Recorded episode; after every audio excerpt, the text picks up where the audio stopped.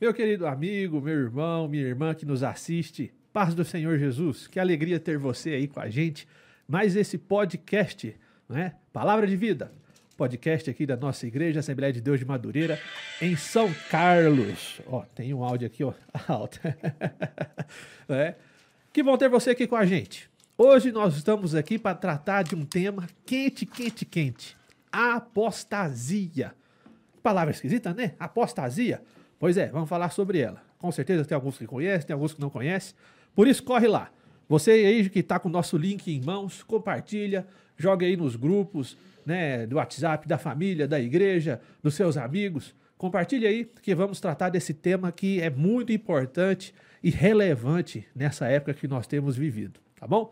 Que alegria ter você aqui com a gente. E como eu estou alegre de estar com vocês, eu também estou muito feliz de estar aqui com o irmão Natanael. Irmão Natanael é o meu amigo da jornada aí, né, na, no, no, Ministério de Ensino da Igreja, e tem sempre estado com a gente aqui no podcast. Natanael, dê um alô aí pra galera, fazendo favor. Bom, paz do Senhor a todos que nos ouvem, João, Cristiano. Estamos muito felizes mais uma vez estarmos aqui, como o João já disse, para debatermos e discutirmos sobre esse tema tão importante dos dias atuais, que é a apostasia. Que nós possamos nessa noite sermos abençoados e alertados pelo Senhor sobre esse tema Quero também que todos os nossos amigos compartilhem, né, que é muito importante chegar a mais e mais pessoas. Obrigado.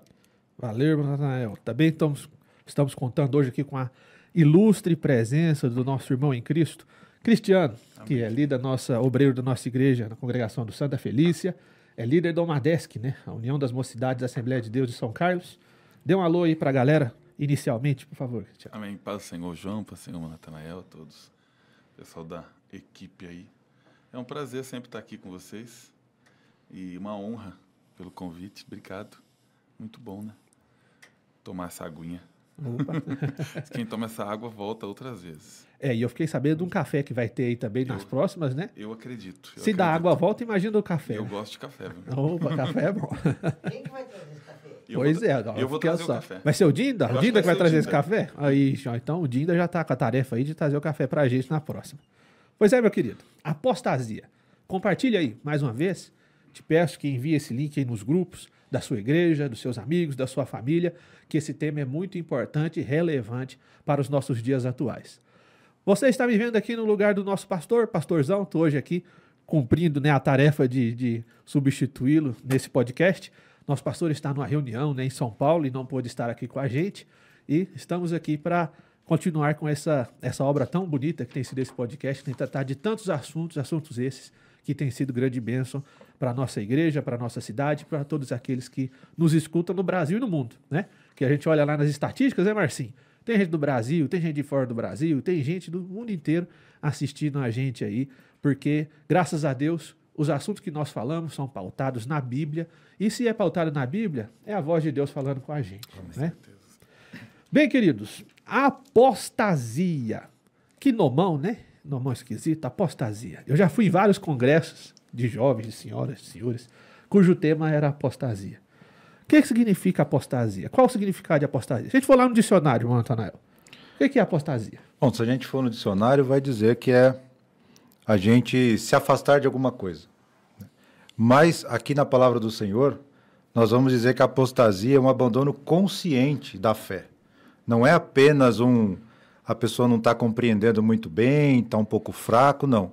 Ele conhece muito bem a palavra do Senhor, ele tem um abandono consciente da, da, da fé. Né? Ele abandona simplesmente. Ele diz: Ah, eu não, não acredito mais nisso daqui, eu estou saindo fora. Então é, é, um abandono consciente. Né? Então não é aquela questão que uma pequena fraqueza, alguma coisa assim, ah, eu estou um pouquinho fraco, estou meio desanimado. Não, é realmente abandonar a fé com consciência do que ele está fazendo. É. Viu aí o que é apostasia? Você conhece alguém assim? Você está assim? Em uma posição e de repente você abandona essa posição, crendo em alguma coisa e de você, de repente você já não crê mais nisso, crê em outra coisa. Você se desvia de um marco que anteriormente você estabeleceu como uma verdade para você. Isso é apostasia. Né? Se você crê em algo e daqui a pouco, ah, não creio mais não. Quero mais isso para mim, não. Não quero mais essa, essa verdade para mim, ou seja, deixou de ser uma verdade. Então, apostasia não é ignorância de não conhecer. Apostasia é conhecer e, mesmo conhecendo, abandonar. Tá? Que mais, o irmão Cristiano, que nós podemos definir aí como apostasia? A apostasia ela pode começar com uma boa intenção também, né? Porque a gente vê a história de Saul. Saul, ele, quando ele começa o declínio dele, ele começa na boa intenção. Quando eu estava meditando sobre a apostasia, e é um exemplo clássico que a gente tem na Bíblia. Ele tem, ele está cheio de boas intenções e fala assim: eu vou oferecer sacrifício. Ele começa a fazer algumas coisas no lugar de Deus. E ele começa a tomar o lugar de Deus e começar a fazer algumas coisas. Então, é, parece que Deus vai se tornando insuficiente agora eu começo a realizar algumas coisas. Olha, é, Deus está se atrasando e eu vou começar a fazer algumas coisas. Ó, Deus não fez a parte dele e ele não, não cumpriu a parte dele, então eu vou começar a fazer algumas coisas aqui que ele não fez. Então, parece que a, a, o princípio que a pessoa começa é, é cheio de boa intenção. Mas aí essa boa intenção vai levando ele tão longe de Deus, é um caminho que aparentemente a gente vê que é muito difícil de voltar depois. Eu tive amigos, por exemplo, que da nossa igreja, assim, pessoas que conviveram com a gente, que se converteu, por exemplo, ao judaísmo. E era um assíduo leitor, tudo. E do nada ele rasgou o Novo Testamento. Negou a cruz, negou tudo. Deu alguns passos atrás, né? Ganhava prêmios de leitura anual da Bíblia todo ano. Olha só. Então, assim, a gente vinha aqui, recebia o diploma, a leitura, o irmão concluiu com êxito. Era uma benção, um grande amigo nosso, mas naquele tempo ele, ele acabou se negando tudo aquilo que ele mesmo conhecia tanto ou dizia, é, é como vocês disseram, é consciente. É. E, e quando, nesse caso dele, porque eu acredito assim, eu não sei se ele teve esse contato tão profundo nele, assim, a ponto de ele falar assim, olha, Deus é realmente suficiente em mim. E conhecer Jesus de verdade. Porque depois de tudo eu olhava para ele e falava, mas será que ele conheceu Jesus de verdade? Porque as atitudes dele depois foi algo como de que alguém que ele, ele fazia piadas com Jesus depois. É, é, jogando a pedra na cruz mesmo, sabe? A característica do apóstata, né? Sabe, o apóstata, negando é. Cristo mesmo, assim, e, e, aquilo mexeu com a gente naquela época da juventude uhum. nossa, de ver alguém que era até uma inspiração e negando, assim, aos poucos ele começou, e a, a pessoa que mais inspirava de época de leitura. Eu estava lendo sobre algumas pessoas que eles conhecem Jesus mais através dos livros e de algumas é, histórias do que aqui dentro. Na vida, né? Eu, eu acredito muito na palavra. Eu vi essa, é, um filósofo vai fazer um estudo agora sobre Jesus histórico no Natal. E eu estava vendo, eu falei assim, mas ele, qualquer um de nós podemos pregar Jesus, mas o amor de Jesus não, porque o amor eu preciso ter experimentado para ter pregado. Eu preciso ter sido curado por ele para mim poder apresentar a cura. É como um vírus, eu preciso estar contagiado para poder contagiar alguém. Uhum. Se eu não fui contagiado por aquilo, eu não posso passar isso para ninguém. Mas o falar do vírus, eu posso falar, assim, o vírus está em alta agora, o vírus, né? Mas é, é um algo que contamina, mas eu preciso ter ele dentro de mim para passar para alguém. É, verdade. Para facilitar para a gente, apostatar, você pode trocar por uma palavrinha que é completamente presente no dia a dia do cristão né, nas nossas conversas, nos nossos debates, na nossa leitura bíblica. A palavrinha que é desviar-se. Exato. Apostatar-se e desviar-se é a mesma coisa. Quando alguém se apostata da fé, ela está se desviando da fé. Quando alguém se apostata de Cristo, ela está desviando-se do Evangelho e não está mais crendo em Cristo. Tá? Olha alguns exemplos aqui, seguindo isso que os nossos irmãos já nos relataram aqui, do que é apostatar. São pessoas que creram por um tempo e depois se desviaram. Por quê? Por causa dos cuidados desse mundo, por causa de perseguições. Ela creu em, algum, em um primeiro momento naquela verdade, mas vem a dificuldade, vem a prova e ela fala: não está compensando mais crer nisso, não. E, e, aproveitando essa fala, João, eu acho que isso que o Cristiano falou é, é muito sério. E eu venho conversando muito, né? Nós precisamos ter um relacionamento com Deus. Nós precisamos ter um encontro real com Deus. Nós precisamos fazer a nossa juventude efetivamente ter um encontro com Jesus, ter uma experiência, né? Como está escrito lá antes, o Jó mesmo vem falar antes, eu conhecia Deus de ouvir falar, mas agora conheço de contigo andar. Então nós precisamos ter essa experiência quem efetivamente tem essa experiência com Deus real, né, fi- fica muito difícil de abandonar essa fé, né, de se apostatar. né? Então, isso é muito importante que nós é, busquemos isso, né, de realmente ter um encontro com o Senhor, de realmente ter uma experiência com Deus. né? É muito importante a gente é, ouvir as, a experiência dos outros, a gente aprende muito, mas como o Cristiano falou, para a gente realmente sentir e ter a convicção, é importante que nós tenhamos essa experiência, precisamos buscar, né? e através da oração, através de uma vida de dedicação, para realmente conhecer o Senhor. Né? Como diz Oséias, né? conheçamos e prossigamos em conhecer ao Senhor.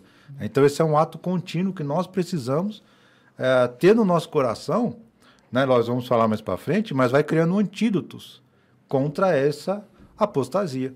Né? A gente vai tendo a convicção, vai tomando posição. E aí, né, nenhum ensino que vem, a gente sai da nossa posição, porque a gente teve convicção. Conheceu, né? Conheceu. O irmão me fez lembrar uma musiquinha que eu cantava quando era criança, Dinda. Que diz, né, que pequenininho, na EBF, que dizia assim, ó. É claro que eu gosto de chiclete, chocolate, bombom pé de moleque, pirulito e muito mais. Só que eu aprendi que o doce mais doce só Jesus pode dar. E como que você sabe que o doce mais doce só Jesus pode dar? Experimentando Jesus. Provando a Jesus Cristo. O apóstata é aquele que o mundo ofereceu para ele um doce mais doce do que aquele que ele estava experimentando. O doce do mundo foi mais doce. Alguma coisa fez com que a experiência dele com a fé se tornasse amarga. Mas por que a experiência com a fé é amarga? Não. Não é amarga, mas ele estava experimentando do doce errado. Porque uma vez que você prova a Jesus, meu querido, você não quer mais nenhum outro doce nessa vida. A musiquinha, o doce mais doce, só Jesus que pode dar. Olha só. Exato. Outro motivo aqui da, da apostasia, né? Outros se desviam da fé por provar e professar uma doutrina e dar ouvido a demônios. A Bíblia fala muito disso, né? Sério, hein? Daqueles que dão ouvido a demônios. Né? Enche a cabeça, né? Com tantas coisas. E, e esse tempo que, que a gente está vivendo parece que é muito isso. É, o, a- o nosso tempo está sendo roubado, né? Então, assim, é, tem muita distração, sabe? Então, eu, eu vejo muito assim, o adolescente, 24 horas não é suficiente para ele. Porque tem muita coisa para preencher nessas 24 horas. E eu fico pensando, quanto de Deus cabe nessas 24 horas de um adolescente hoje, de um jovem? Lá em casa a gente tem um, é um- é meio quadrado até dizer isso. Não estou dizendo para ninguém fazer isso, estou dizendo que eu faço. Eu, eu não. Eu tive problema na infância com vício de videogame, com vício. Eu tinha facilidade de viciar muito nas coisas. Então, futebol. Eu, ah, quando eu gostava muito de futebol, assistia, eu gosto de futebol, meu time não é tão bom assim, não vou nem falar. Mas eu gosto muito de futebol, só que eu me empenhava de um jeito que aquilo me dominava. Eu dava muita ênfase àquilo. E eu pensei o seguinte: meus filhos podem ser que tenham o mesmo problema. Então, em casa, eu evito algumas coisas. Então, assim, se eles estão assistindo um seriado, é um episódio, dois no máximo. Não vai assistir três, quatro, uma maratona. Porque aquilo pode dar neles alguns problemas que eu tive lá no passado. E às vezes a gente pode identificar algumas coisas dentro da nossa casa. E a gente pode ver, poxa vida, eu de repente passei por algumas coisas, ou meu filho de repente pode ter uma tendência a muito facilidade do videogame, por exemplo. E o videogame dominar a mente dele e não sobrar espaço para Deus. E ele colocar todas as emoções dele, tudo ali. A, a questão do herói, né? E a pessoa fala assim, olha, é muito cedo para você apresentar Jesus para o seu filho, para sua família. Mas a Nunca. gente apresenta o super-herói. O, o- o Batman, o que a criança já com, o- sai do berçário com a roupinha do Batman, com a capinha agora que está saindo. O S do peito. O né? S no E peito. não um J. Né? Não J. Então eu percebo muito isso. Então a gente vai construindo, acho que algumas coisas que, que o Mona- Monatel, o pastor Natel falou pra gente aqui. Eu acredito que a gente precisa construir algumas coisas, uma base. Porque do nada eu vou, eu vou acordar hoje, hoje eu quero Jesus e é um relacionamento diário, né? Precisa ser construído. É experimentar, né? Esse experimentar precisa ser, né? E se você não experimenta, não tem como você conhecer. Né? Exato. Não tem como. Outros aqui se desviaram da fé, apostataram, porque acham que o caminho que eles seguem é mais intelectual. Isso acontece muito, não acontece? Acontece. E, e- eu estava vendo aqui, né, umas anotações aqui, em Jeremias capítulo 8, 5, diz assim, Por que será então que esse povo se desviou? Por que Jerusalém persiste em desviar-se? eles apegam-se ao engano e recusam-se a voltar. Então aconteceu uma apostasia no povo de Deus. Né? E aí Jeremias vem falar, né? Deus falando com Jeremias, né? Olha, esse povo se desviou e se recusa a voltar. A característica é efetiva de, do apóstolo. Né? Ele conheceu a Deus, aí ele se desviou, mas ele não quer voltar de modo algum. Ele falou: Olha, eu não quero mais isso. Né? Agora eu penso diferente, agora eu estou em outra, né? E, e, e, mudei minha cabeça, mudei meu pensamento. Então, é, uma das coisas que efetivamente tira a, a, o homem da, da casa de Deus, a mulher da casa de Deus, é o pecado. Então, tem muitas pessoas que podem até estar nos ouvindo que, por conta de um pecado, saiu da igreja, né, se desviou, né, por uma vergonha, alguma coisa. A gente não pode esquecer que Deus é perdão, que Jesus é perdão. Né? Então, se, lá, João, 1 João 9, se a gente confessar os nossos pecados, ele é fiel e justo para nos perdoar os pecados e nos purificar de toda impureza. Então, tem pessoas que pecam, aí, por vergonha, saem da casa do Senhor, aí começam a se envolver com outros conhecimentos, e ali vai enchendo o seu coração, vai apagando aquela fé. Quando chega num determinado momento, a pessoa fala: Eu não creio mais em Jesus. Para mim não né? tem mais jeito. Para né? mim não tem mais jeito. E agora eu acho que essa filosofia ou esse conhecimento, né, é, me preenche agora, porque eu não consigo voltar lá e reconhecer que eu pequei, né, e voltar. Então a gente precisa tomar muito cuidado, né, que o pecado ele vai entrando, né, Mateus lá 24, 12, né, você multiplicar a iniquidade, o amor de muitos esfriará. esfriará. Então, quer dizer, o pecado vai se transformando em alguma coisa normal, e aí eu vou me esfriando. Me e aí eu vou me ao pecado. E vou me acostumando, vai transformando em alguma coisa natural. Né? Aquela coisa que era assim, é um absurdo, né? Você falava, nossa, meu Deus, o que, que é isso? Né? Aí depois, ah, acho que não é tão isso assim, acho que já, né? Passou, né? Agora não é tão Passou, mais... o mundo modernizou, então isso não tem mais problema. Quadrado demais. É, a gente precisa modernizar alguns conceitos, que é o que o João falou, da, da questão doutrinária, né? A gente precisa atualizar a doutrina bíblica, atualizar alguns conceitos, e aí isso gera realmente essa apostasia, vai se afasta completamente de Deus, né? O Natanael citou pra gente aqui Jeremias, né? Aí você está falando o quê? Apostasia no Antigo Testamento? Muito. Irmãos, apostasia acompanha o homem desde o começo. Né? O primeiro grande apóstolo foi Adão e Eva. Né? Que lá no jardim do Éden não acreditou na verdade suprema de Cristo, abandonou essa verdade, não viveu essa verdade, mas caiu na verdade da serpente, que era uma grande mentira, né? E com o famoso não é bem assim, né? É... Acho que não é bem isso que Deus falou, que Deus quis dizer. É. Né? Então, isso aí precisa tomar muito cuidado com esse tipo de ensinamento. Né? Olha, a Bíblia está escrito assim, mas não era isso que Deus queria dizer. Deus queria dizer outra coisa.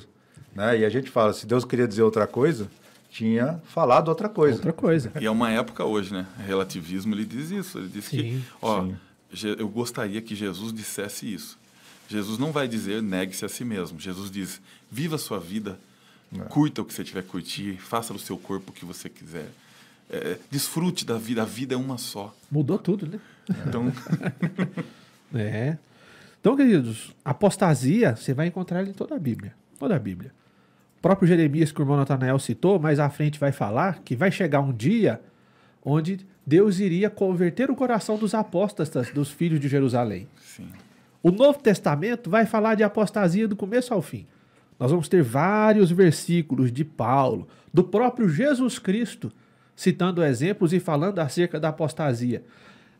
Falando acerca, inclusive, de um dia que viria uma apostasia muito grande e que a, durante essa apostasia muito grande, a gente pode olhar para o céu porque ele está voltando. Porque seria um sinal da volta de Jesus Cristo essa grande apostasia. Né? Bom, Cristiano, cita para nós aí mais um versículo do Novo Testamento que nos fala sobre apostasia. Eu vou citar aqui 1 Timóteo 4, é, antes, eu só vou só complementar o que eu estava falando sobre Jeremias. Essa semana a gente estava lendo em, em, casa sobre isso. Bem, quando ele vai chegando na véspera do exílio, o povo fala assim: ah, não. É, quando Israel tá, quando a Judá está cercado, está tudo ali, não tem mais como, eles falam: não, agora vamos voltar. Aí Jeremias fala assim: mas agora Deus manda falar que não dá mais. É, eu acho que isso é muito forte para a gente. É porque, pesado, né? Porque o que o irmão exatamente falou, como o João falou, exatamente vai chegar um tempo que a gente vai olhar e falar assim, olha, chegou num ponto que agora não tem como mais.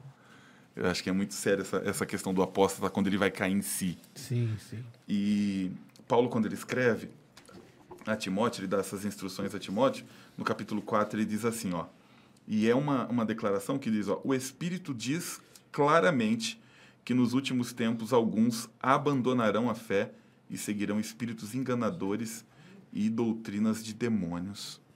Olha só. E, e é algo que mexe muito com a gente, porque Deus não é um, um Deus desequilibrado que fala assim, olha, eu vou falar algo para vocês porque eu não consigo guardar segredo. Então eu vou contar, é, porque não tem como mudar isso. Uhum. Eu acredito que isso é uma placa que, como uma placa na estrada que a gente vê, olha, uma curva sinuosa vem vindo aí, é, cuidado, devagar, sabe? Então isso aqui é uma placa que, que o Espírito revela para Paulo e Paulo passa para Timóteo, falando assim, olha, vocês podem evitar. Não quer dizer que Deus fala assim, olha, Deus ama que isso aconteça, Deus vai permitir, fala, olha, vão abandonar mesmo e é normal. Porque parece que algumas pessoas entendem, ó, é normal É o que está normal, acontecendo. comum, Ó, né? vão cair, tá, a palavra fala, muitos abandonam, mas não é isso que o texto quer dizer. Porque se ele está falando antes de acontecer, quer É um dizer, alerta, né? que é um alerta, que tem uma placa na beira da estrada dizendo, olha, cuidado, vem vindo uma grande curva, aí, ó, tem uma depressão aí. E quem quer em Cristo, isso tem que doer no coração, né? E se não dói, é sinal que a apostasia bateu a porta. Eu, eu falando sobre assim, essa questão da apostasia de e Paulo falando para Timóteo, eu, porque ele, depois ele vai orientando Timóteo a falar algumas coisas. Sabe o que, que eu lembrei? Eu lembrei de um, de um, você falou de uma música da sua infância, eu lembrei de uma música da minha infância também, que falava extra extra, o mundo acabará amanhã de manhã. Então, assim, era uma música muito querida do Cats Barnett, que eu gostava muito. Ei, Johnny, venha, Johnny, o mundo acabará amanhã de manhã. E quando a gente fala de apostasia, eu fico pensando quando a gente está em volta de uma pessoa que está prestes a apostatar da fé. Porque eu pensei em mim, e quando vocês me convidaram, eu pensei assim, falei, Senhor, o que eu faço? Porque será que eu estou gritando urgente, olha, não faça isso. Olha, Jesus está voltando ainda assim. Ó, segura aí. Olha o que, que o nosso irmão João Vieira perguntou pra gente aqui. Quando a pessoa está em declínio espiritual, não seria necessário uma visita pessoal dos irmãos se a pessoa está se apostatando? Continua aí, que acho que é é a resposta vem aí. É a resposta. E é muito nisso. Eu acredito que nós precisamos estar com o jornal na mão, dizendo: olha, vem vindo por aí. Olha, tô com a notícia que vem vindo um furacão. Acho é é uma das coisas assim que eu que eu, eu acompanho muito essa questão de jornalismo de clima. Eu gosto muito da natureza e um- uma, uma experiência que eu tive muito com meu filho nós assistindo, como que eles fazem o treinamento do sifão, do, do, do tufão, daqueles, aqueles, tudo aquela, aquelas tormentas que vem ali no- nos Estados Unidos. E eles toda casa tem um, um lugar subterrâneo. Então eles fazem o treinamento antes e o pai coloca ali o mantimento naquele lugar e fala assim, olha, não é talvez nós teremos uma temporada de furacão, é nós teremos uma temporada de furacão e eles vão vir. E eles já estão treinando, treinando antecipadamente para isso. Ó, vai ter um furacão e ele vai vir com força. Nós temos um abrigo aqui em casa. E é engraçado quando tem o treinamento do abrigo, o pai corre para dentro do abrigo e aciona um alarme ah, na, na cidade, eles correm cada um para dentro do abrigo e ficam ali aquele período para depois sair. E o filho, né, olhando eu vendo o pai trabalhando aquilo ali, falou: ó, esse abrigo ainda não é suficiente. E eles calculam o tempo que eles têm que correr para esse abrigo. E cada vez esse tempo precisa melhorar, porque senão eles seriam, ó, nesse tempo que nós corremos para o abrigo não foi suficiente. E eu fico muito preocupado com isso, porque alguns de nós não construímos abrigos para esses Exato. tempos. Exato. E aí, quando esse tufão vem, quando esse sistema vem, que ele vai vir, porque a palavra fala, olha, para você resistir, o que foi o que o irmão falou, você precisa resistir o dia mal. Vai vir o dia mal, vai vir. E para que a gente possa resistir esse dia mal. Então a gente tem pessoas passando por tufões e por tempestades que elas não construíram abrigos. Existem pessoas que vão ser atingidas em cheio e elas não têm para onde correr. Em alguns momentos eu acredito que a gente vai ter que oferecer o abrigo nosso. A gente vai ter que falar, olha, eu construí um abrigo, ele não é tão grande, mas cabe mais um aqui. Eu, Você não conhece, mas eu conheço o verdadeiro refúgio e fortaleza, né? Exato. Que é o nosso Deus. eu acredito que é, é essa muito essa questão, porque assim a, gente vive falando assim, olha, pô, fulano caiu. Eu, eu acredito até num tempo que a gente se preocupa muito mais com as pessoas que saem da nossa igreja, pessoas que saem assim, olha, fulano saiu da igreja, do que pessoas que apostatam da fé. Normalmente a gente não fala, meu Deus, Fulano morreu sem Jesus, eu não acredito. Eu não acredito que eu não. Porque eu já tive essa percepção de perder um amigo que eu não tinha pregado o evangelho. Vocês não têm ideia como que eu me senti mal. Como que eu me senti mal? Eu falei, gente, eu nunca falei de Jesus para ele. Uhum. E isso me deu um temor muito grande, porque eu falei, quantas oportunidades eu tive. Era na hora do café. Às vezes é uma oportunidade de tomar um café e falar de gratidão. Uhum. Não precisa necessariamente alguma coisa, né? Assim, criar, né? É, o pastor Ismael, né, pregou muitas vezes no começo da pandemia exatamente isso, né? Que a gente está preocupado com as pessoas morrendo por conta do Covid, mas nós esquecemos que tem muitos amigos nossos morrendo por outras doenças e indo para o inferno, distantes de Deus, parentes nossos, familiares, Dentro da nossa casa. dentro da nossa casa, e a gente preocupado com o Covid, mas tem uma coisa muito pior, que é essas pessoas estarem sem Deus. né? Então, essa é uma questão. E aí, aproveitando o que o Cristiano falou, João, ah, em 2 Pedro, no capítulo 3, fala, o, o texto inteiro fala sobre o dia do Senhor. Né? E aí, no, no- ele- o, o, o autor vai escrevendo aqui, né? Pedro vai falando diversas coisas. Quando chega no capítulo, no versículo 17, ele diz assim: Portanto, amados, sabendo disso, guardem-se para que não sejam levados pelo erro dos que não têm princípios morais, nem percam a sua firmeza e caiam. Antes, crescei na graça e no conhecimento de nosso Senhor e Salvador Jesus Cristo. A Ele seja a glória, agora e para sempre. Amém. Então, realmente, é, a gente precisa tomar muito cuidado com esses ensinos né, que nos levam ao erro, e para isso, né, nós devemos o que? Antes, em vez de prestar atenção nesses ensinamentos errados, crescer na graça e no conhecimento, né, nos encher do, conheci da, da- do Espírito Santo de Deus, né, termos esse relacionamento com Deus cada vez mais aumentado, né, ter essa intimidade maior e ter o maior conhecimento do nosso Deus, de quem nós servimos. E isso vai ser, né, eu não sei se eu estou me adiantando, mas isso será um remédio muito importante para nós evitarmos esse dia. Né? E aí cai muito no que o Cristiano falou. né? Você está criando aqui para você um abrigo, né, que é se encher do Espírito Santo de Deus e conhecimento da palavra, aquilo que o Senhor quer de nós. Fica a pergunta, né? Uma vez eu fui pregar numa igreja, numa cidade no interior de Goiás, chamado, chamada Inhumas. E lá tinha um irmãozinho que ele tinha uns bordões que ele gritava no meio do culto, aleatoriamente. do nada ele levantava e, e citava uma frase: Senhor, Senhor é meu pastor e nada me faltará. E um dia, no meio da pregação lá, ele levantou e citou, citou uma que eu nunca me esqueci. Como estará o seu lar quando a morte se aproximar? Meu Deus. Rimou, né?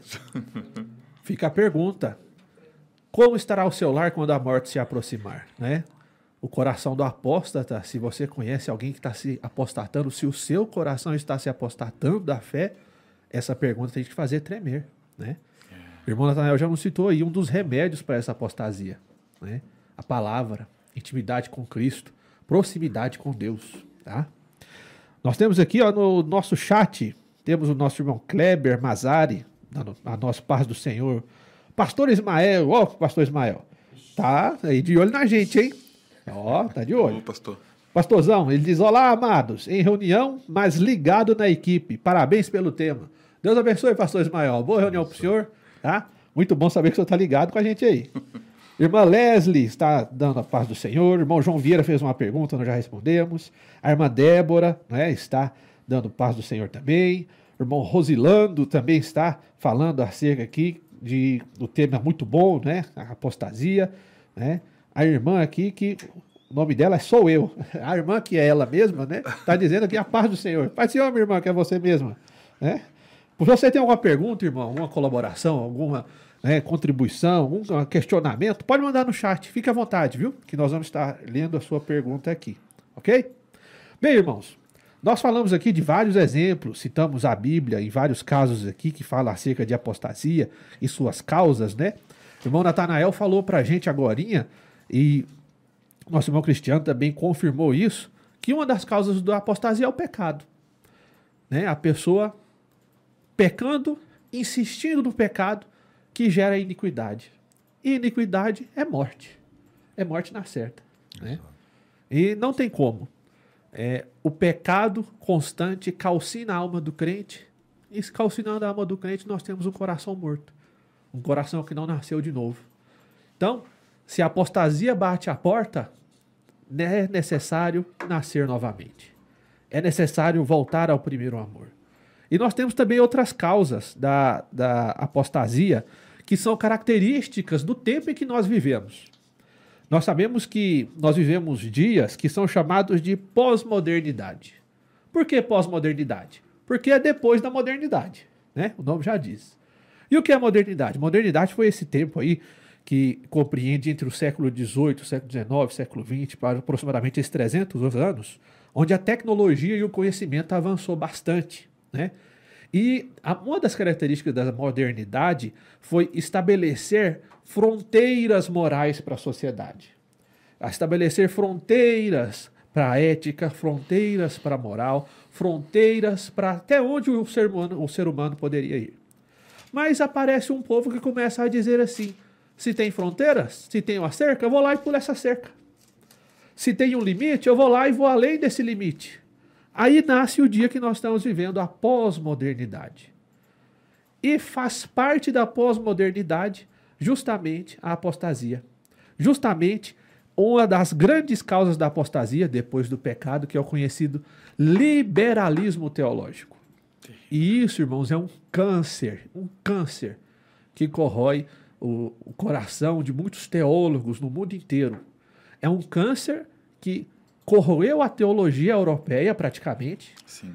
De modo que hoje a igreja da Europa já é conhecida como, ou o continente europeu, melhor dizendo, é conhecido como um continente pós-cristão. Por quê? Porque o cristianismo lá já acabou.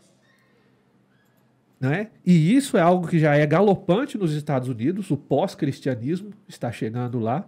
E um dos últimos redutos do cristianismo ortodoxo, né, da doutrina firme, querendo ou não, é o hemisfério sul. Sim. África, Brasil, Coreia do Sul, lugares onde o, o, o, o, movimento evangélico tem perdurado, tem continuado, mas não menos tem sido deixado de ser ameaçado. Tá?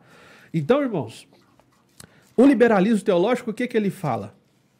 Ele diz que a visão da vida cristã, a visão da leitura bíblica, ela é relativa. Ela não tem mais um fundamento ela não tem mais um princípio. Não tem uma verdade. Né? Não tem uma verdade só. Esse pós-modernismo, ele tem um tripé.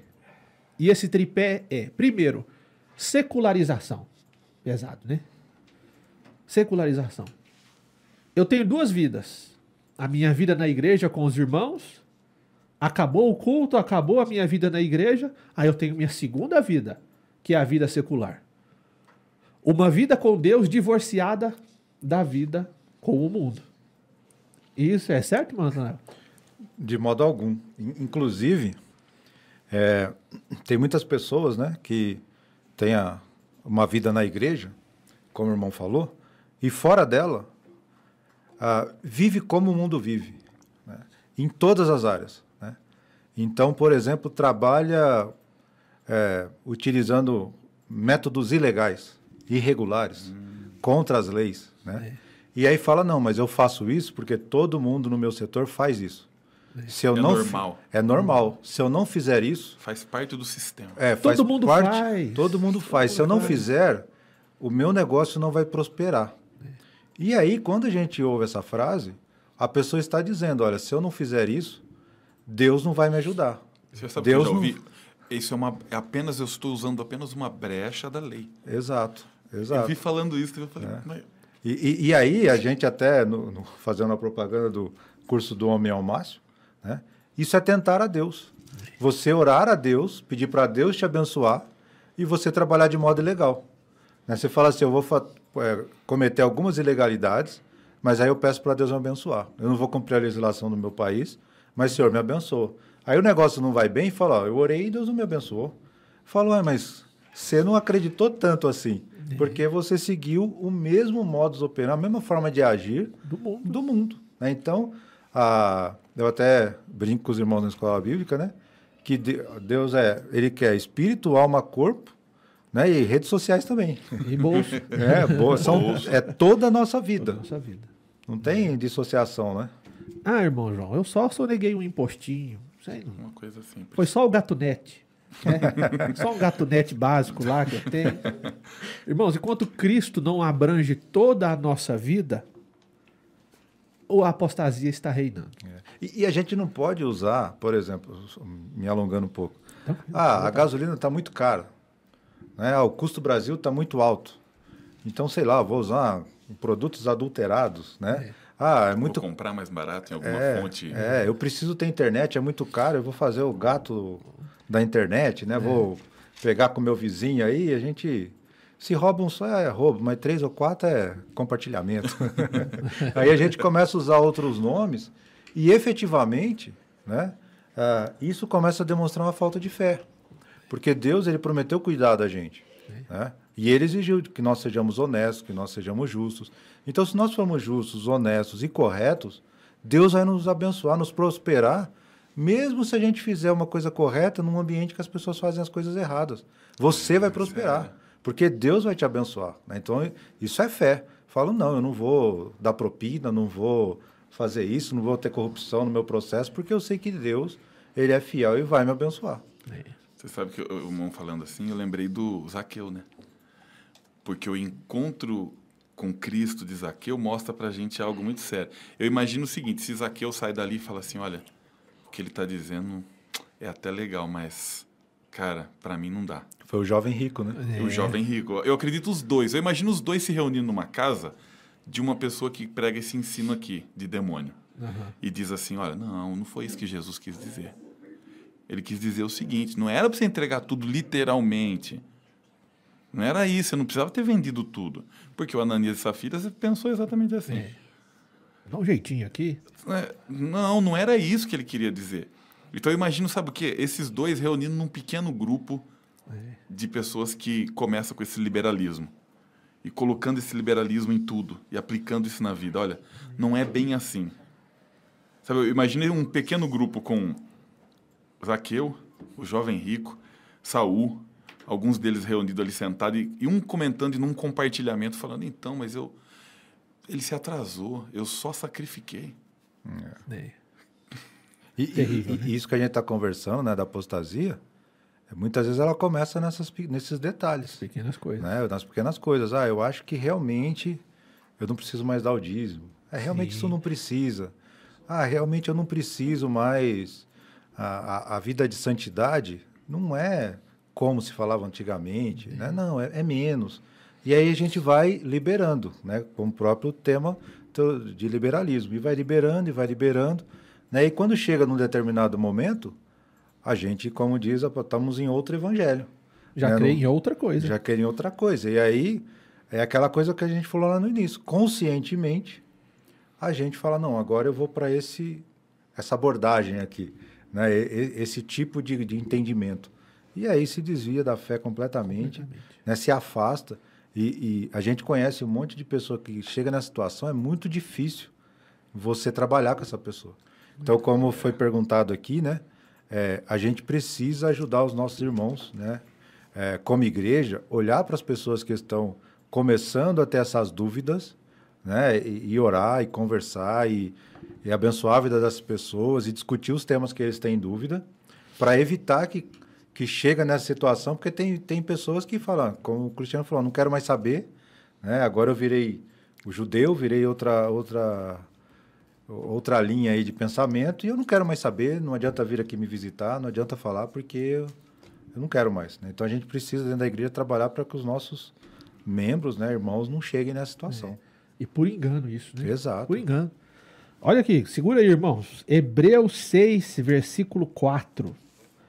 Ora, para aqueles que uma vez foram iluminados, provaram do dom celestial, tornaram-se participantes do Espírito Santo, experimentaram a bondade da palavra de Deus, os poderes da era que há de vir, e caíram é impossível que sejam reconduzidos ao arrependimento, pois para si mesmo estão crucificando de novo o Filho de Deus, sujeitando-o à desonra pública.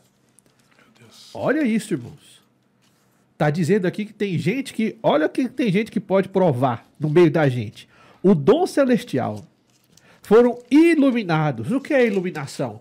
Iluminação é uma ação do Espírito Santo em nosso coração que nos permite compreender e ouvir a voz de Deus através da palavra. Provar o dom celestial, tornar participantes do Espírito Santo, conhecer o Espírito Santo, o cara. Experimentaram da bondade da palavra de Deus. Deus. Se foram iluminados, conheceram a palavra, ouviram a voz de Deus e os poderes da era que há de vir. Irmãos, qual que é a era que há de vir? É o reino de Cristo. É a gente morando com ele nas mansões celestiais no É a céu. esperança, né? Ele experimentou de um pedacinho do céu na terra. Mas o que, que aconteceu com ele? Caiu. Caiu. E isso é terrível. Por quê? Porque aqui está falando que ele está envergonhando a Cristo. Está envergonhando ao Evangelho. É isso que a apostasia faz. Pegam pessoas que viveram coisas tão maravilhosas, experimentaram e tiveram experiências tão profundas, mas em um certo momento ele quis provar de um doce que não era Jesus Cristo. Um doce que não era o doce mais doce. Né?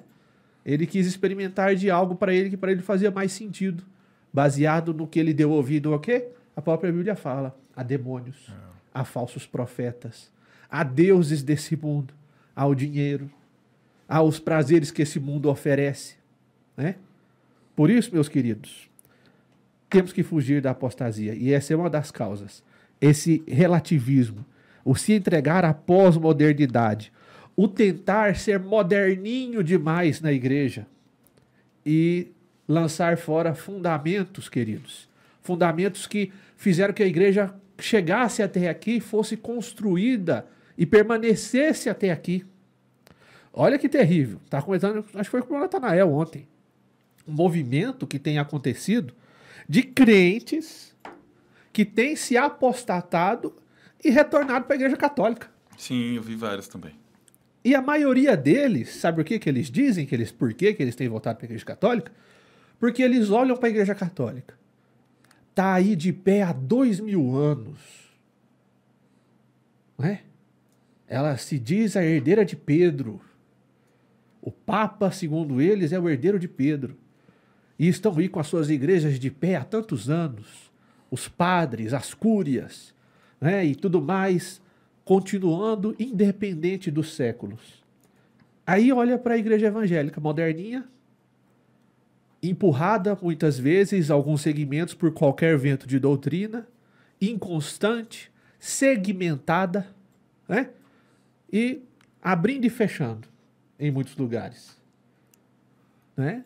Elas precisam de um lugar onde há constância. E essa constância, irmãos, não é a igreja católica que pode dar.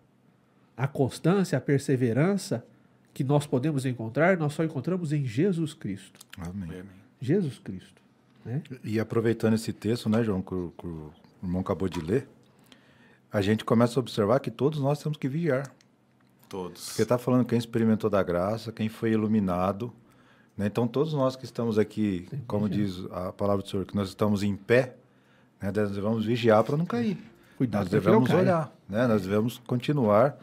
E, e uma coisa importante, né, é manter o nosso coração humilde. Que eu acho que também é uma das coisas que aquele que experimentou da graça de Deus, foi iluminado, né, tem compreensão plena da palavra do Senhor, tem que manter o coração humilde. Que a humildade base é reconhecer que eu dependo de Deus.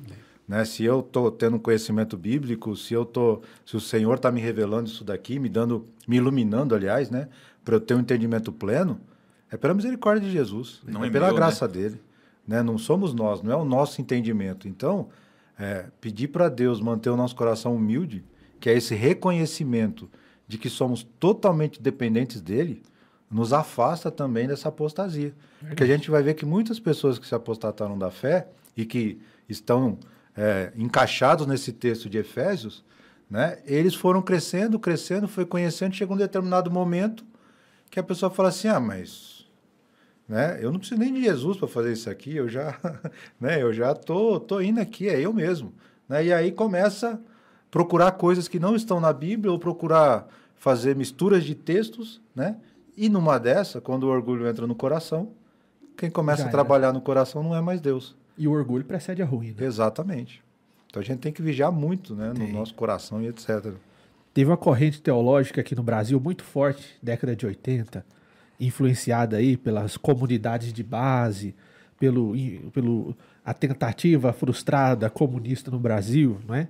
É, que levou aí ao surgimento da, da famosa corrente é, de esquerda teológica chamada Teologia da Prosperidade. Um dos grandes teólogos da que se dizia protestante, né, que fazia parte dessa teologia da prosperidade, ele tinha uma máxima que dizia que era a igreja que deve se converter ao mundo e não o mundo à igreja. Nesse no ponto ápice aí A podemos igreja dizer. se adaptar ao mundo. A igreja se adapta ao mundo, né? E é nesse se adaptar ao mundo que hoje as igrejas da Europa são todas fechadas. É nesse se adaptar ao mundo que a igro- hoje a Igreja Presbiteriana dos Estados Unidos já celebra casamento entre homossexuais. É rasgar o Romanos, né? É. Porque a instrução de Romanos. Eu, esse dia a gente estava falando com os jovens sobre Romanos. Fala assim, gente, Paulo ele vai construindo até chegar no Romanos 12, 2, falando que vocês não se amoldam. Mas ele vem desconstruindo todo, todo tipo. Se pegar desde o 1, do capítulo 1 de Romanos, ele- seria bom que todo cristão lesse Romanos. Eu acho que se eu, se eu fosse indicar, falar assim, olha, você deveria ler Romanos. Eu acho que Romanos e o livro de Isaías. Eu falo assim, se a pessoa lê esses dois, acho que é é uma base muito forte para que a pessoa não venha a negar muito do que Deus tem para nós, sabe? E Romanos é uma instrução real, é o que você falou de não se moldar, né? É, e não se moldar, não se conformar com esse mundo. É o, o chamado de Deus que nós devemos fazer. Irmãos, para a gente estar aqui, nós temos uma série de patrocinadores que nos auxiliam, que nos ajudam aí com essa tarefa tão bela, né? Temos aí o Ibatanques, da nossa cidade de Ibaté, que tem sido um dos nossos apoiadores aqui no nosso podcast. Muito obrigado a eles. Mico, móveis planejados. Se você precisa aí de um móvel para sua casa, tá reformando a cozinha, meu irmão? Fala com o pessoal do Mico. Turbulanches. Eu penso num povo abençoado, que nos abençoa aí todo, ou não só no nosso podcast, mas mandando um lanchinho legal para nós aí, todas as quinta-feiras. Quintas-feiras. Pizzaria Marsala. Mão Nivaldo. Mão Nivaldo tá com esse negócio ali no Antônio Blanco, né, por delivery. Pensa numa pizza gostosa, meu querido. Tá com fome? Passa o telefone lá para Pizzaria Marsala. Tirol, né? Bebidas lácteas. Nosso irmão de Laeder, que é um dos, dos distribuidores da Tirol. Se você vai em qualquer mercado de São Carlos, você vai encontrar um Tirol aí na prateleira, tá? Um dos nossos apoiadores. E vários outros, né? Mundo da Moda também é um Universo. dos nossos... Né? Universo da moda. Universo da moda, verdade. Mundo Universo, né? o Universo da Moda também é um dos nossos apoiadores. E a ótica Diniz também. Ótica Diniz também tá ali. Ótica Diniz, super conhecida. Qualquer cidade grande você vai, você vai encontrar a Ótica Diniz lá. Tá? Então, meus queridos, para nós encerrarmos, já falamos do que é apostasia, falamos da causa da apostasia. E agora? O que é, o- qual é o remédio para apostasia? Bom, João, estou começando a duvidar da minha fé. Estou começando a duvidar que eu estou no caminho certo. Estou começando a duvidar que a palavra de Deus é de fato a palavra de Deus. O que, que eu posso fazer para voltar meu coração para a palavra verdadeira e fugir da apostasia? Irmão Cristiano, uma martelada para nós. Uma das coisas a gente precisa entender onde a gente está para saber para onde a gente quer ir. Se eu chegar numa, numa rodoviária e eu falar assim, eu quero ir para algum lugar, e qual que é o destino que eu quero ir? Então a gente precisa saber o destino para onde está indo. E, e isso vai definir muito. Olha, onde eu quero chegar? E a nossa fé também é assim. Porque a nossa fé ela vai crescendo. Porque Paulo, quando ele chega lá no final da carreira dele, fala: combati um bom combate, guardei a fé. Né? Então, quando ele vai falando sobre essa guarda da fé que ele teve, ele vai falando, ele não vai falando que ele passou uma vida boa, teve tudo bom e olha, tive uma vida próspera, tudo correu bem e agora eu, eu posso desfrutar da minha vitória. Ele não vai falando disso, ele vai falando sobre militar legitimamente. Ele vai falando sobre uma batalha diária, que, que não é construída somente de dias bons. Então, a gente, primeiramente, eu acredito que na minha vida, por exemplo, eu preciso entender que Deus ele é Deus no dia bom, no dia difícil, no dia espetacular, Ó, Deus é Deus no aniversário de 15 anos da minha filha, quando eu estou celebrando, mas Ele também é o dia que meu filho cai quebra o braço, que meu filho está ali no médico e precisa de um atendimento. Opa, aconteceu aqui. Ó. No dia que meu filho precisa de alguma coisa. E Deus é Deus em todo, em qualquer situação. Então, Paulo fala para a gente, muitas das vezes, a base da nossa fé, que é um dos pilares que Paulo ensina a gente, é contentamento. Porque se a gente não tiver contentamento em Deus, a gente não vai chegar em nenhum lugar. Eu vou chegar numa rodoviária e vou falar, eu vou montar em qualquer ônibus e qualquer lugar que eu for tá bom. Eu não tenho um destino para ir, eu não acredito num destino, eu, não, eu vivo sem razão. E hoje é o é o Ratuna Matata do Rei Leão. Você não é então hoje agora a ideia é eu falar para vocês assim, vocês não precisa ser um leão. É. Você pode ser o que você quiser. É o mote, né, da vez. Então você não precisa ser. Então você viva a vida do jeito que você quiser. Então o mundo tem falado isso. Isso tem, sabe, dado aquele comichão no nosso, nos ouvidos e falado, não é verdade. É, parece que. É o que Jesus fala, negue-se a si mesmo. Jesus fala sobre tantas coisas. Pegue a sua cruz todos os dias e siga-me. Mas, mas será que precisa ser tão difícil assim? Mas eu então não vou viver. Então percebe que a, a ideia do cristianismo parece não ser. E exatamente o que tem acontecido é, é isso. A gente não vai chegar em lugar nenhum se a gente não souber onde a gente está. Acho que a primeira coisa a gente tem que fazer um autoexame em nós. Uhum. Nós temos que fazer um autoexame e falar assim, aonde eu quero chegar? Aonde Deus quer me levar? E a gente identificar isso. O exame vai mostrar para a gente, olha, eu preciso orar mais, eu preciso jejuar mais, eu preciso ler um pouco mais, eu preciso amar algumas pessoas, eu preciso perdoar algumas pessoas. Então, são vários fatores que vai deixando a gente cada vez mais longe de Deus. Né? Verdade. Aproveitando o colocado pelo irmão Cristiano, querido, fuja da fé triunfalista. Uma das causas da apostasia de muita gente é porque tem, foi oferecido para ela uma fé que a vida do crente é só vitória do início ao fim, não tem espaço para nenhuma luta. Tem até música que diz agora é só vitória. Nasci para vencer. Nasci para vencer. Nasci para vencer e minha vida é de vitória em vitória. Irmãos, a maior vitória nós já temos com Cristo Jesus, o diabo está derrotado, está, nós já temos pela fé a salvação, nós temos. Mas neste mundo nós vamos viver aflição, meu querido. Nesse mundo nós estamos passando por um processo chamado santificação, onde, pela graça de Jesus Cristo, na cruz do Calvário que nos é dada, nós vamos mortificar essa carne tá? e crescer em nossa fé em Cristo. E mortificar a carne é morrer todo dia. Todo dia. E morrer é bom? Não.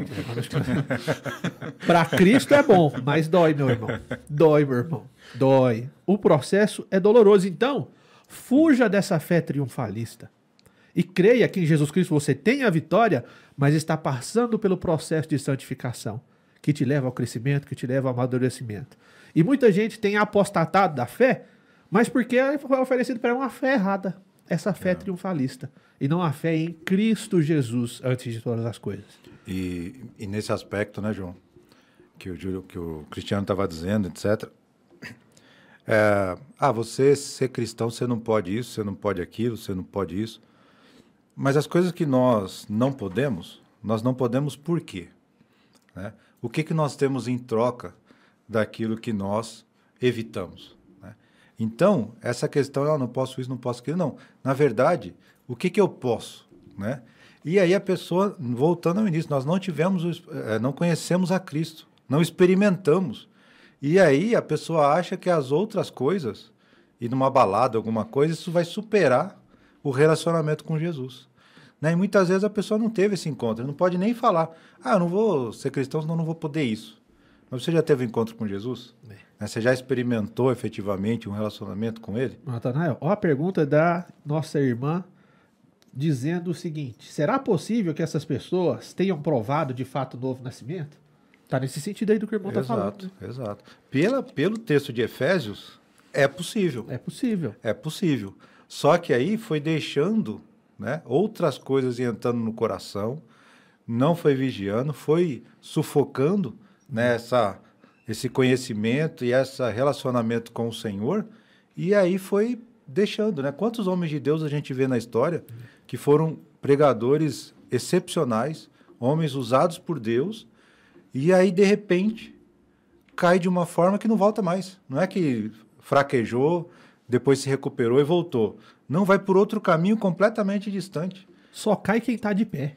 Exato. E a Bíblia fala pra tava gente deitado vigiar, e né? cair. Não, deitado você já tá deitado. Você Né? sabe, Né? você sabe que eu penso muito no, no Pedro, sabe? O Pedro falando, eu vou pescar. Exato. Decepcionado, sabe? Exato. E eu não acredito que Jesus não vá na nossa praia encontrar com a gente com a brasa, pãozinho, peixe ali, várias vezes na nossa vida. Jesus dá várias chances para o apóstata, para quem hoje fala assim, eu estou decepcionado com Deus, porque Jesus fala, olha, poxa vida, eu tenho aqui pronto e vou te receber. Então, Jesus vai e toca na ferida e no assunto difícil. Fala assim, olha, eu sei que você me negou, eu vou te perguntar as mesmas coisas que eu já te perguntei lá atrás. Você que batia no peito e dizia, conta comigo, Jesus. Porque tem muita gente que bate no peito e fala, conta comigo, e eu não vou, volto para trás. Ó, eu vou com o senhor até na morte. Só que se decepciona com Jesus. e Bate fala, um vento. Bate um vento e fala assim, poxa vida, eu não sou deles. É, Eu não faço Não parte conheço. desse povo, eu não... exato. E nega. Exato. E eu acredito que Jesus várias vezes vai na nossa praia, sabe? Exato. E é a diferença, o nosso irmão Cristiano acabou de falar, citar Pedro. Nós temos dois apóstatas que se apostataram da fé, que foram Pedro e Judas. Sim. Todos dois conheceram a verdade. Todos dois andaram com Jesus. Viram. Todos dois não só viram, como realizaram milagres, que a Bíblia fala que Deus enviou seus discípulos e eles fizeram milagres. Mas chegou o momento que os dois voltaram atrás. Um negou a Jesus três vezes. O outro entregou a Jesus, dando um beijo né, para mostrar quem era o Cristo. Todos dois apostataram. Mas o final desses dois é diferente. Um se tornou um grande apóstolo da igreja, pai da igreja de Jerusalém. E o outro que é que fez? Suicidou-se. Então, para o apóstata, há solução. Sabe Para o apóstata, há uma saída. Eu até colocaria um outro também, porque é o que eu, quando está na mesa com Cristo, e Jesus pergunta, um de vocês de me trair, é o que eu sempre apostaria que trairia. Sabe quem é? Aquele que está do nosso lado, mas sempre duvida. É o Tomé. Sabe, eu, eu, eu acho assim, o desafio que a gente deve ter nesse momento de dúvida de Deus, será que realmente a minha fé está fraquejando? Eu acho que eu falar, Senhor, eu quero tocar na sua ferida. E sabe o que que é impressionante? É que Jesus está disponível, ele fala, pode tocar. né? Toca. Você tem, qual que é a sua dúvida? Eu imagino Jesus estendendo a mão para Tomé e Tomé tocando, sabe, na ferida. Eu acredito que nós, nos momentos de maiores dúvidas da nossa fé, de maior balançar da nossa fé, a gente precisa ter esse, essa força de olhar para Jesus e falar: Eu estou com dúvida, eu estou com medo, eu não estou acreditando como eu deveria. Eu quero tocar na ferida, eu quero saber se realmente é isso. E eu coloquei aqui, ó, remédio para apostasia. A inerrância das escrituras. Exato. A literalidade dos milagres. Por quê? Porque o, o relativismo teológico, o liberalismo teológico vai te tentar colocar dúvida que o nosso irmão acabou de falar, que nem Tomé teve. A Bíblia está falando assim, mas será se é assim mesmo? A Bíblia está falando que aconteceu esse milagre, mas teria uma explicação? Você que assiste aí muito National Geographic, né? Como que o Mar Vermelho se abriu? Irmão, não, não tem o porquê, não tem o como aconteceu, foi Deus que fez. Foi. Foi Deus que fez abrir. Se não interessa o fenômeno que foi, o fenômeno que causou foi Deus. E se a Bíblia está falando que aconteceu, é porque aconteceu. E um dos remédios para a apostasia é você crer na inerrância bíblica. Se a Bíblia está falando que aconteceu, se a Bíblia está falando que aconteceu o milagre, que o milagre foi assim, é porque foi. E, e, né, João, a gente falou lá, apostasia é abandonar a fé. A Bíblia diz que a fé vem pelo ouvir a palavra de Deus. Né? Então nós temos que estar sempre lendo a palavra do Senhor. A vida do cristão, ela precisa ter no seu dia a leitura da palavra de Deus. Não tem como. Nós precisamos, né? Nós precisamos, é, é alimento para a nossa alma. É aquilo que fortalece a nossa fé. Então, para nós não nos apostatarmos, nós precisamos ler a palavra do Senhor. É o único jejum que Todos não os vale, dias. né? É. O É. jejum da palavra não pode Não ser. pode. Não, Esse não. né? Nós temos que orar, nós temos que nos aproximar do Senhor, né? temos que ter uma vida com Deus, mas é- isso implica também numa leitura diária da palavra do Senhor, com o desejo de conhecer mais a Jesus. Não é aquele assim, ah, eu vou ler aqui para eu achar erros, É. para eu achar problemas, para eu ter dúvidas. Né? Não. É assim, eu quero conhecer ao Senhor. Pegar Aí com uma pinça, né? Tem alguns que pegam um textinho com uma pinça, É. não vê o contexto e fala, olha, Uma vez perguntaram para o Billy Graham, né? Você conhece toda a Bíblia? Entende toda ela? Ele falou, não. E o que que você faz com a parte que você não entende? Ele falou, eu creio porque é a palavra de Deus. Pronto, Ou seja, a inerrância da Bíblia. É. Nós estamos ensinando aqui na nossa escola bíblica dominical, todos os domingos, às 9 horas, falando sobre Colossenses. E nesse estudo sobre Colossenses, Paulo dá a receita para a gente para combater a apostasia. E a receita não está escrita literalmente, mas está na forma que ele apresenta a carta. coisa linda. Em todos os capítulos, Paulo ora e depois ensina. Ora pela igreja e ensina. Ora pela igreja e exorta. Então, querido, um dos remédios para apostasia também está nisso que o irmão Nathanael falou: palavra e oração. Intimidade com Deus.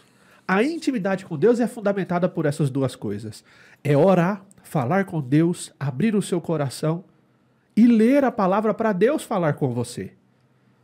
Esse é o ciclo que acontece e que fortalece o seu laço e a sua intimidade com o Eterno. Palavra e oração. E o apóstata, a primeira coisa que ele faz é deixar de ler a Bíblia. A primeira coisa que ele faz é deixar de orar. E assim ele vai se esfriando, vai se afastando, e no que ele vê, caiu. Ele acaba se tornando aquele, o religioso que vai buscar Deus no domingo, né? O domingueiro. E, e abre a palavra naquela hora. E eu vejo pessoas que gostam de ler a palavra na hora do culto, né? Que é a hora de você prestar o culto. E vai ver é o único momento na semana que ela teve oportunidade. Ela não teve oportunidade, ela teve várias, mas que ela abriu a Bíblia. Porque hoje você tem o celular, você tem aplicativo. Gente, tem o YouVersion, um aplicativo ótimo. Muito bom. Hoje você tem o Pilgrim. Pilgrim, que é o audiobook, você paga 19 reais, mano, Nathanael. Eu leio, eu dá para ler os, os. Igual o Kindle dá para ler também. E, além de tudo, você pode ouvir. Se você estiver trabalhando ou fazendo uma caminhada na academia, você pode colocar um fone Bluetooth. Então, tem diversas ferramentas hoje que dá para se abastecer Exato. de livros, da leitura da Bíblia, de tudo. É, e, irmãos, é leitura bíblica na veia, não tem como. E, na semana passada, nós estávamos falando sobre a, a, a história da Bíblia, né? E uma coisa muito interessante que nós citamos aqui é que você tem que ler a Bíblia dentro daquilo que ela quer te contar. Sabendo que ela é a voz de Deus e que ela está contando para você o plano redentor de Deus ao longo da história.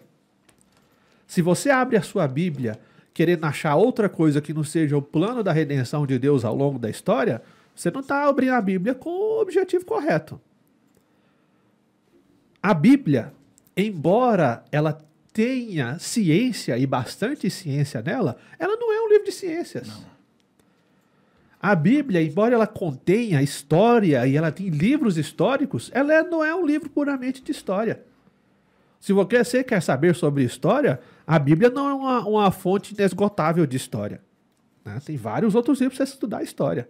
Mas agora, se você quer saber o plano de Deus para sua vida e se, como se relacionar com Ele todo dia, aí você vai para a Bíblia. Mas se você quer saber sobre ciência, vai estudar, meu irmão. Vai fazer uma faculdade, vai ler um livro de ciência, Química, né? não vai para a Bíblia. Quer estudar como que?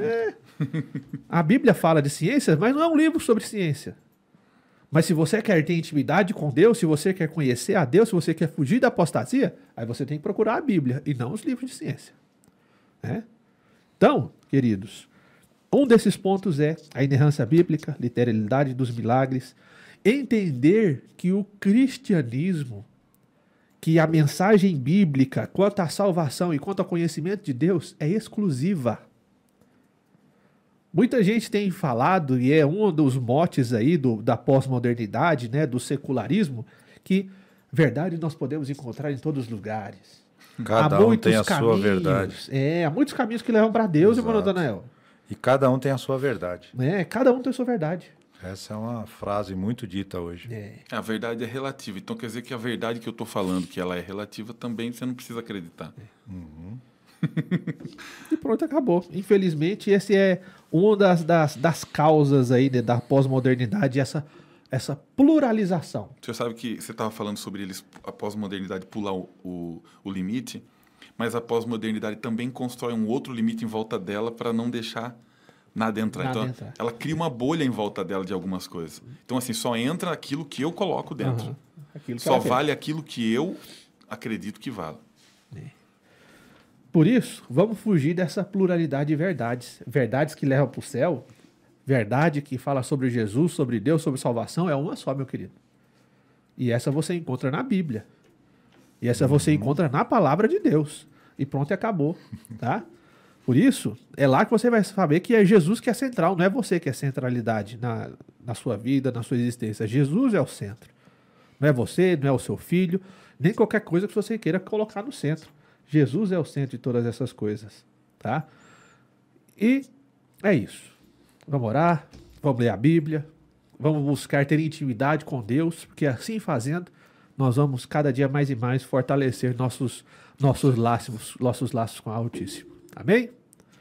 Bom, Cristiano, por favor, faça aí suas últimas considerações, fique à vontade. Eu vou agradecer, obrigado pelo convite. Vou também indicar um livro. Olha que legal. Esse Então, livro do Norman Geisler, que diz Não tenho fé suficiente para ser ateu. E esse livro é um livro que eu indicaria para qualquer pessoa. Ele é da vida acadêmica, é um projeto que eu estou com a minha filha. Minha filha vai entrar agora no colegial. Nós estamos numa sequência de vários livros. Por quê? Eu falei para ela, perguntando para ela sobre apologética, e falei, filha, você vai ser questionada da sua fé. Não é talvez você será, você será. E você está pronta para defendê-la? Porque se você não tiver, não tem problema. Mas você precisa se armar para algumas coisas. Então a gente está numa sequência de livro, um outro também que é Feminilidade Radical, que é da editora Fiel, só que está no Kindle, eu não trouxe para mostrar, mas é um livro também que eu indico principalmente para meninas, mas para menino esse aqui também tanto faz, até para professor da escola bíblica. É um livro excelente. E Norman Geisler, um ex-ateu, que negava, e se converte, igual o C.S. Lewis, né? C.S. Lewis também, a gente tem exemplos. E eu só quero mesmo agradecer e dizer que contemos uns com o outro, animamos-nos né, com essas palavras Amém. uns aos outros para que a gente possa seguir. E, e, e apenas assim, na dúvida, procure alguém. Eu, se eu tô dúvida de alguém, eu pergunto, sabe? Eu aprendi uma coisa na minha vida, que a gente pode ter dúvidas, mas o que a gente não pode fazer é deixar de perguntar para sanar nossas dúvidas. Verdade. Então, o maior problema nosso hoje é falar assim, eu tô com dúvida e eu vou ficar com dúvida e eu acabo Besteira. então, na dúvida, pergunte para alguém. Procure seu pastor, procure seu líder, procure seu um amigo cristão que você saiba que Verdade. professe uma fé verdadeira em Cristo e não se deixe levar, porque vai ter muita gente para levar a gente. Hein? Escola Bíblica Dominical. Todo domingo, acabou a escola bíblica, tá com dúvida, espera mais um pouquinho, fala, João, tem que falar só um pouquinho. Preciso perguntar alguma coisinha. E tem coisa que a gente gosta é de dúvida, né? Uma coisa, coisa linda. E a gente vai longe. Né? Isso é bom, tem gente que acha que a gente não É. gosta. Eu tive perguntas assim na escola bíblica, eu não entendo. E uma jovem levantou e falou assim: Eu não entendo por que eu sou culpada pela cruz de Cristo. Eu não me sinto pecadora o suficiente por Jesus ter morrido. Eu não, eu não sinto que a culpa é minha. E as pessoas falam assim para mim: Poxa vida. É, e, eu- e todo mundo olha na hora e faz: Você viu o que, que ela falou? que ela falou? Que tem? E na hora eu falei, que bom que você falou isso. Que incrível que você sentiu liberdade para um grupo, você abriu seu coração e dizer isso pra gente. Porque aí a gente consegue trabalhar isso. Só que a gente só vai trabalhar naquilo que for aberto, né? Exato. É. E eu agradeço. Deus abençoe vocês Deus abençoe, todos. irmão Cristiano. Muito obrigado aí pela Obrigado, sua querido. presença, suas contribuições. Natanael, fica à vontade aí para dar o seu tchau. Eu quero também agradecer né, por mais esta oportunidade. A gente vê que esse tema é bastante extenso. É, a gente até acelerou, né? E ainda tinha muita coisa para conversar sobre isso, né? Um tema que é recorrente na palavra do Senhor e de, de extrema importância para a nossa vida. E, e eu queria falar para os nossos irmãos que estão nos ouvindo, as pessoas que estão nos ouvindo, igual o Cristiano falou. Né? Se você está tendo uma dúvida da sua fé, nos procure. Né? Venha aqui à igreja, procure a gente, o pastor Ismael, né? que vai dar todo o apoio para conversar com você sobre as questões que você está em dúvida. Né? Não fique aí sofrendo, com vergonha, né? como o Cristiano acabou de dizer. Não venha e fala, não, eu realmente eu estou em dúvida disso daqui, eu não sei disso. Não eu tenho- consigo acreditar, né? é, não consigo acreditar nisso. E aí nós temos diversos irmãos aqui, né, que vão poder te ajudar e orar por você, conversarmos sobre a Bíblia. E aí vai ser bênção para toda para toda a nossa vida e para todos vocês. Amém? Eu agradeço a oportunidade, João. Muito Amém. obrigado. Obrigado, Natanael. É, tem um professor que ele fala: não existe pergunta besta, existe é o besta que não pergunta. Né? Não existe pergunta besta. Ainda mais quando se trata de fé, meu irmão. Ainda mais quando se trata da verdade que te leva para o céu. Ainda mais quando se trata da verdade que te tira do inferno. Né? E é aqui, na palavra, é aqui nos cultos de ensino, é aqui na escola bíblica dominical, é você na sua devocional diária que vai entender de onde Deus tem te tirado e para onde Deus tem te colocado para ir. E a resposta disso é simples: Deus tem nos tirado do inferno e nos colocado no caminho que leva para o céu. Glórias a Deus. E essa palavra é o Espírito Santo que habita em nossos corações, é a verdade que a Bíblia revela a todos nós, que nos conta essa história, que nos faz entender essa história, que nos dá essa certeza que estamos nesse caminho. Por isso, se a dúvida tem batido aí no seu coração, se a dúvida tem batido aí na, na, na sua mente, não deixe de procurar alguém que te aconselhe. Não deixe de nos procurar. Não deixe de procurar o seu pastor. Não deixe de procurar a palavra e orar e pedir para que Deus sane as suas dúvidas. E para saná-la, você precisa de alguém que responda, né? E nós estamos aqui para te ajudar. Amém, meu querido? Que Deus em Cristo te abençoe. Amém. Mais uma vez, muito obrigado por sua audiência né, aqui conosco, tanto você que está aí ao vivo, como você também que vai ver esse podcast depois. Muito obrigado por estar assistindo. Leandro Marcinho, Deus abençoe aí pela ajuda. Nós temos aqui uma, uns dois amados irmãos que são bênção aqui, que ficam aqui no, na, nos computadores guiando essa live. Né? E sem eles isso aqui não aconteceria. Muito obrigado a vocês. Muito obrigado ao nosso pastorzão, né? Pastor Ismael, que mais uma vez confiou em nós para estar aqui né, falando desse assunto tão bom que é a apostasia. Te espero você na próxima quinta. Com certeza haverão aqui homens de Deus junto com o nosso pastor, tratando de mais um assunto relevante para a fé cristã. Tratando de mais um assunto acerca da palavra de vida, que é o tema do nosso, do nosso podcast. Muito obrigado, meu irmão. Paz do Senhor. Até mais.